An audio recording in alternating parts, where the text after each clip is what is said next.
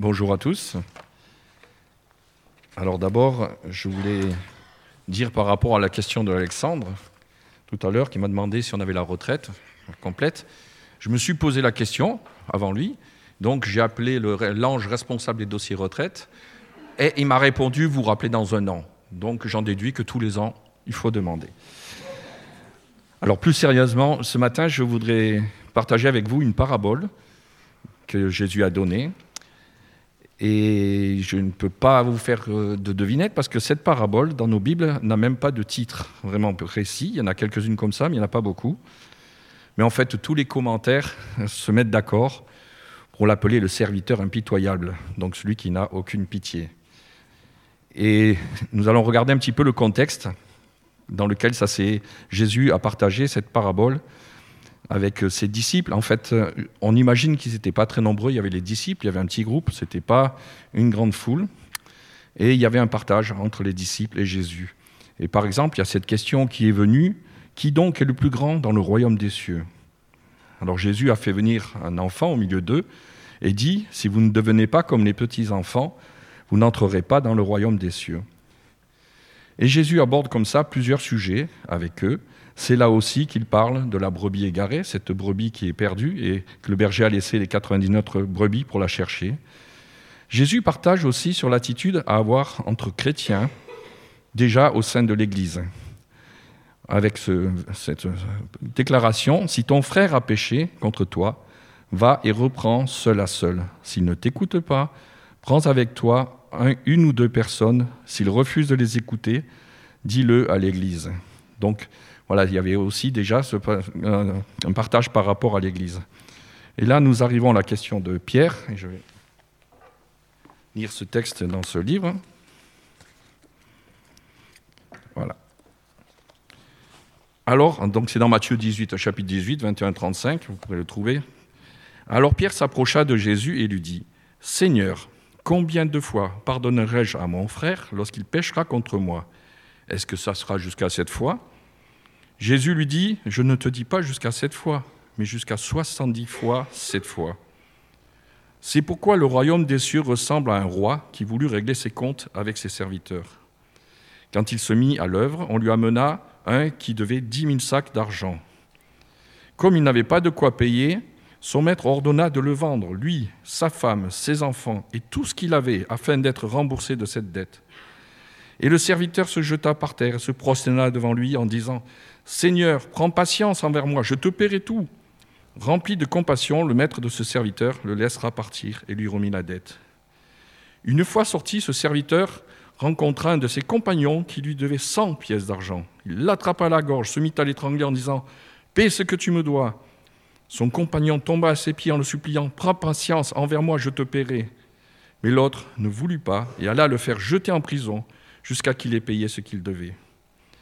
À la vue de ce qui était arrivé, ses compagnons furent profondément attristés et ils allèrent raconter à leur maître tout ce qui s'était passé.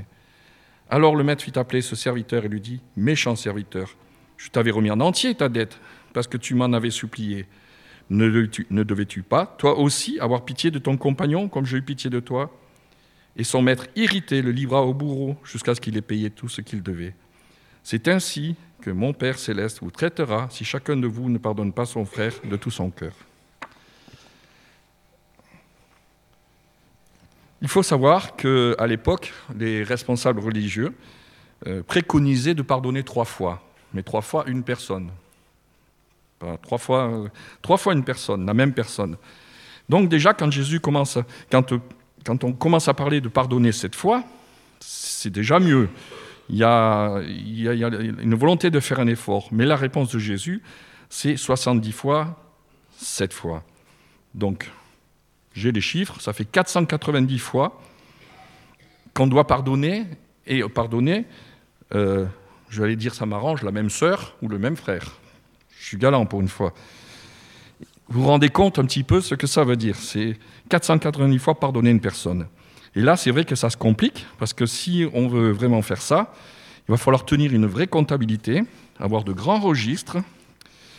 Ou alors, bien sûr, maintenant, dans l'ordinateur, on peut faire des tableaux et faire des, des, croix pour savoir combien nous en avons pardonné, combien de fois nous avons pardonné un frère ou une sœur, ou l'inverse.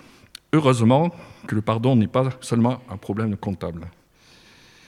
Jésus affirme que les lois qui régissent le royaume de Dieu et dans la vie de son Église sont différentes de celles du monde. Bien sûr, cela ne veut pas dire que les lois que nous connaissons, qui sont mises en place dans nos pays par nos autorités, euh, ici-bas, ça ne va pas dire que ces lois sont mauvaises. Nous, devons de les respecter aussi. Mais en fait, il est en train de dire que celles du royaume de Dieu sont vraiment différentes que celles d'ici-bas. Dans cette parabole, nous avons affaire à un roi qui est hors norme, on peut le dire, qui a peu de chances d'exister ici-bas sur terre. Et nous l'avons tous compris, en fait, ce roi, c'est bien Dieu lui-même. Le seul qui est en droit de demander des comptes à ses serviteurs, donc à nous, c'est nous les serviteurs. Le seul qui a le droit de vie ou de mort sur l'ensemble de ses serviteurs. Alors nous allons un petit peu reparler chiffres. Certaines traductions parlent de 10 000 sacs d'argent, d'autres de 10 000 talents. Dans la version du semeur, on parle de 60 millions de pièces d'argent.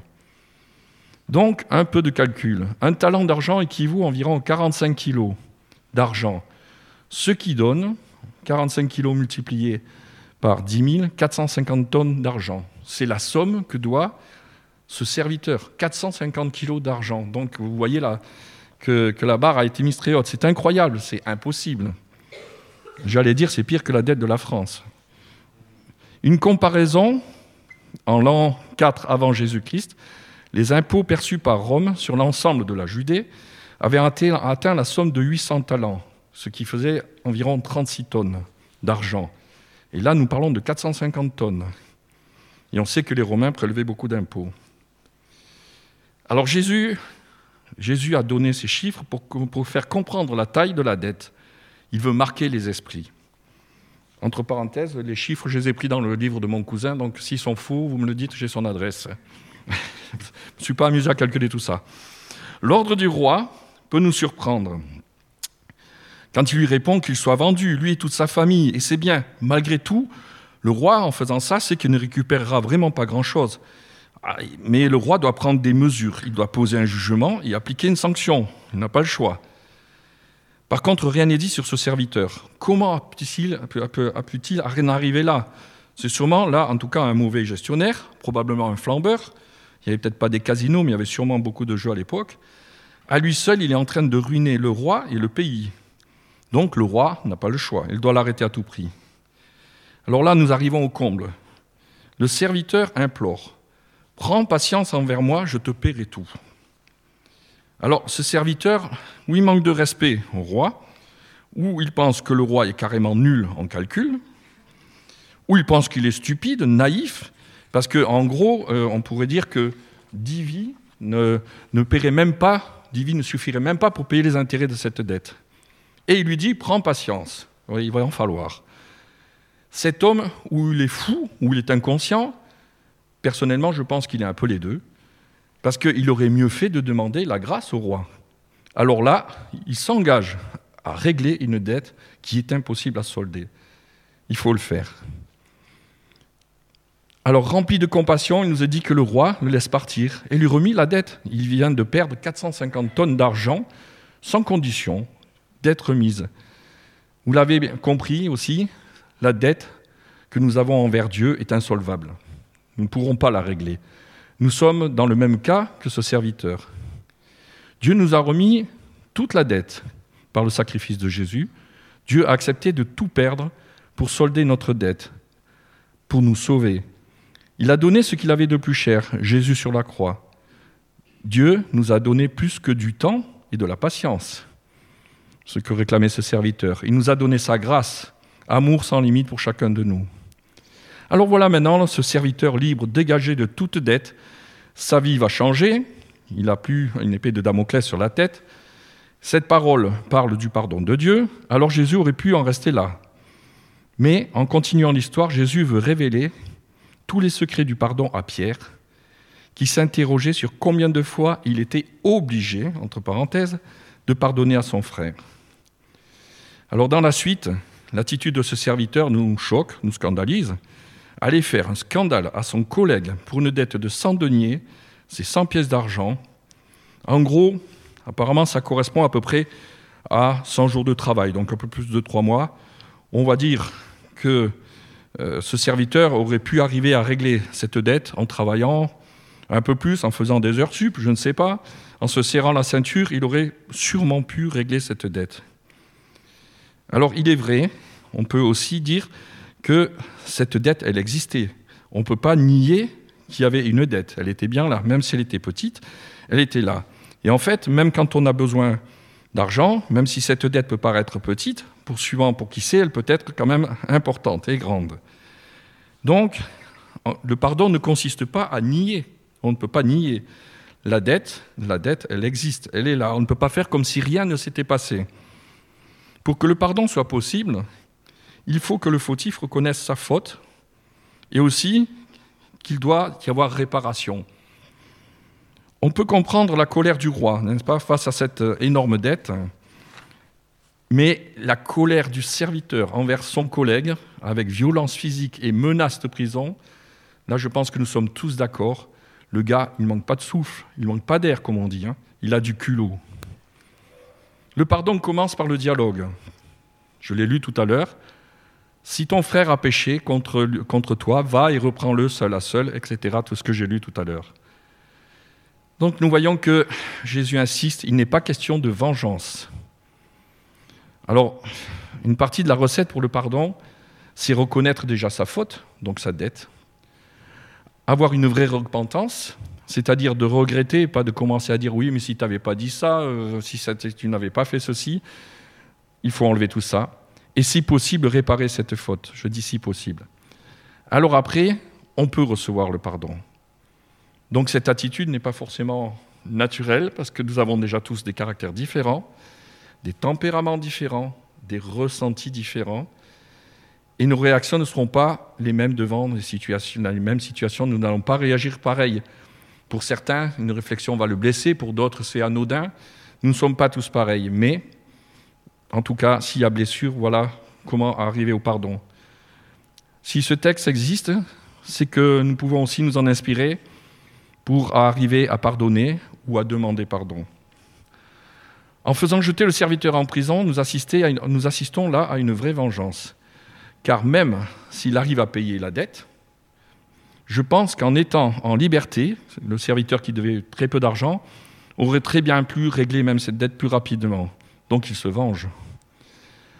Attitude, je l'ai dit, choquante du serviteur qui a vécu un pardon total, sans condition, sans réparation, sans, sanction, juste gracié par le roi.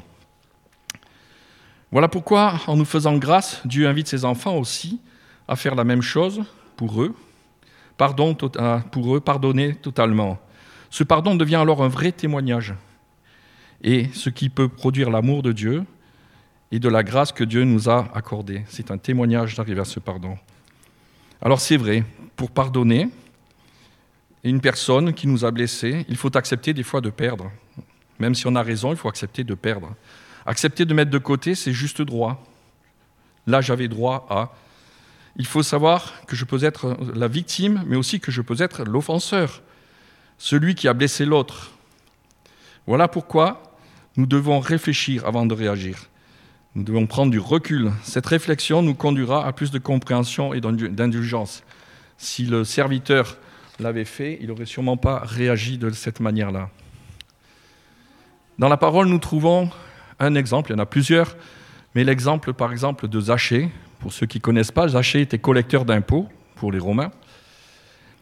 Et quand euh, euh, il rencontre Jésus, il a réalisé tout le mal qu'il a fait en faisant payer plus que prévu des gens, et en plus des gens souvent pauvres, on va le dire, comme on le dit maintenant, pour se gaver, hein, pour se enrichir, et tout ça, oui, pour, pour, sa fortune personnelle. Zachée est appelé, pour ceux qui ne connaissent pas vraiment l'histoire, par Jésus. Il est caché dans un arbre et il voit passer Jésus et Jésus l'appelle. Et après, il va se rendre chez Zachée. Et Zachée ne se contente pas simplement de demander pardon. Il va plus loin. Il fait tout ce qui est en son pouvoir pour réparer le mal qu'il a fait. Vous trouverez dans Luc chapitre 19 ce verset 8 qui nous dit, c'est Zachée qui parle, Seigneur, je donne aux pauvres la moitié de mes biens. Et si j'ai causé du tort à quelqu'un, je lui rends le quadruple. Bonne affaire pour celui à qui il a causé du tort. Hein, il va toucher quatre fois plus. Mais bon. Zachée, par cette attitude, montre le changement en lui. Et l'effet, il est immédiat. Il fait le maximum pour réparer. Je l'ai dit tout à l'heure, nous ne pouvons pas toujours tout réparer les dégâts qui résultent d'une faute que nous avons pu commettre. Quelquefois, il se peut que l'on ne puisse euh, même, oui, pas du tout réparer, ne pas faire grand-chose, mais déjà reconnaître les dégâts de cette faute, c'est déjà le pas, le grand pas vers le pardon. Alors cette fin de parabole peut nous paraître un petit peu bizarre, on peut trouver des choses qui sont un petit peu choquantes, mais parce que nous voyons que ses collègues, choqués, dénoncent ce serviteur impitoyable. Alors la question, dénoncer, oula, est-ce de la délation? Voilà la question qui peut venir. Moi, je ne pense pas, parce qu'ils ont été profondément choqués, attristés par l'attitude du serviteur. Et dénoncer l'injustice, et pas forcément, et c'est une chose importante, et c'est pas forcément de la délation. Résultat, le le mauvais serviteur subit la colère du roi, livré au bourreau, avec cette suite qui dit ceci et qui s'adresse à chacun de nous. C'est ainsi que mon Père céleste vous traitera si chacun de vous ne pardonne pas à son frère de tout son cœur. Là, c'est une réponse claire, très claire à la question de Pierre, aussi pour nous et aussi en tant qu'Église, de vie d'Église. Dans l'Église, alors là, on va mettre une petite euh, modération, on n'est pas là dans l'Église pour se dénoncer les uns les autres, être là, oui, celui-là il a péché, fait ceci, cela. Mais c'est vrai qu'il y a quand même des textes qui nous encouragent euh, à veiller les uns sur les autres. Dans 1 Thessaloniciens, chapitre 5, versets 14 à 15, il nous est dit ceci Nous vous prions aussi, frères, avertissez ceux qui vivent dans le désordre, consolez ceux qui sont abattus, supportez les faibles, usez de patience envers tous. Prenez garde que personne ne rende à autrui le mal pour le mal mais recherchez toujours le bien, soit entre vous, soit entre vous et envers vous tous. Donc ces dernières paroles sont vraiment dans le thème. Prenez garde que personne ne rende à autrui le mal pour le mal, mais recherchez toujours le bien, soit entre vous, soit envers vous tous. Alors, j'aime bien garder ma tradition et terminer par... Euh, j'ai deux citations. Déjà, en conclusion, vous avez bien compris que cette parabole s'adressait en premier aux chrétiens, entre frères. Ça, c'est déjà clair. Et c'est aussi un message pour l'Église qui en ressort au fond de cette parabole. Alors, une citation, c'est une citation sur l'amour. Alors, c'est Martin Buber, c'est un philosophe qui est né à Vienne et qui d'ailleurs est allé finir sa vie à Jérusalem, qui disait cela Si seulement je pouvais aimer le plus cher de mes proches, autant que Dieu aime le pire des pécheurs. Je le répète, si seulement je pouvais aimer le plus cher de mes proches, autant que Dieu aime le pire des pécheurs. Une autre citation d'un certain Thomas Roberts, qui était pasteur d'une église apostolique et qui est décédé en 83, donc c'est pas si vieux que ça, qui disait ceci Le pardon de Dieu est gratuit. J'étais trop pauvre pour l'acheter et Dieu trop riche pour me le vendre. Je vais la répéter parce qu'elle elle est belle. le pardon de Dieu est gratuit. J'étais trop pauvre pour l'acheter et Dieu trop riche pour me le vendre. Voilà euh, une vision de cette parabole. Alors, dans ce livre, il passe toutes les paraboles en revue. Là, mon cousin, c'est intéressant cette façon de voir. Mais c'est vrai qu'en relisant ces paraboles, on découvre aussi. Et là, euh, je n'avais pas vraiment réalisé dans cette parabole qu'elle s'adresse en priorité aux chrétiens et à l'Église. C'était vraiment les disciples et quelques-uns qui étaient autour. Donc voilà, euh, que cela nous encourage aussi à, pardonner autour de nous. Et l'aspect que j'ai souligné, c'est que des fois, ben, on est dans notre droit, mais on perd, on laisse tomber. Et Dieu l'a fait pour nous en laissant tomber notre dette. Je voudrais terminer par la prière. Seigneur, merci parce que dans ta parole, ta parole est tellement riche. Et au travers de ces paraboles, il y a tellement d'aspects que tu as abordés. Et c'est vrai qu'il faut prendre le temps de les lire, de les relire. Merci pour cette parabole sur le pardon, cette réponse que tu as faite à Pierre et qui, avec des chiffres énormes, qui sont faits pour marquer notre esprit aussi et nous ramener à ce pardon que toi tu nous as accordé, cette dette que tu nous as enlevée, cette dette énorme que nous n'aurons jamais pu la régler. Je veux te louer encore pour ce message ce matin, te remercier pour cette grâce. Oui, tu nous as graciés. Et par le sang de ton Fils, nous sommes sauvés, nous sommes graciés par son sang. Tu as tout payé. Donne-nous aussi, Seigneur, dans notre vie de chaque jour, de refléter cet amour, d'avoir, aussi de la grâce pour ceux qui sont autour de nous, même si nous avons été blessés. Et donne-nous aussi de savoir nous humilier quand nous avons blessé quelqu'un et venir voir ces personnes, demander le pardon, réparer quand on le peut. Mais je sais aussi que c'est toi qui peux réparer les cœurs. Et je veux te remercier pour cela. Merci encore, Seigneur, de nous parler encore au travers de ta, Bible, de ton écriture, et que ton esprit nous éclaire pour notre vie de chaque jour. Amen.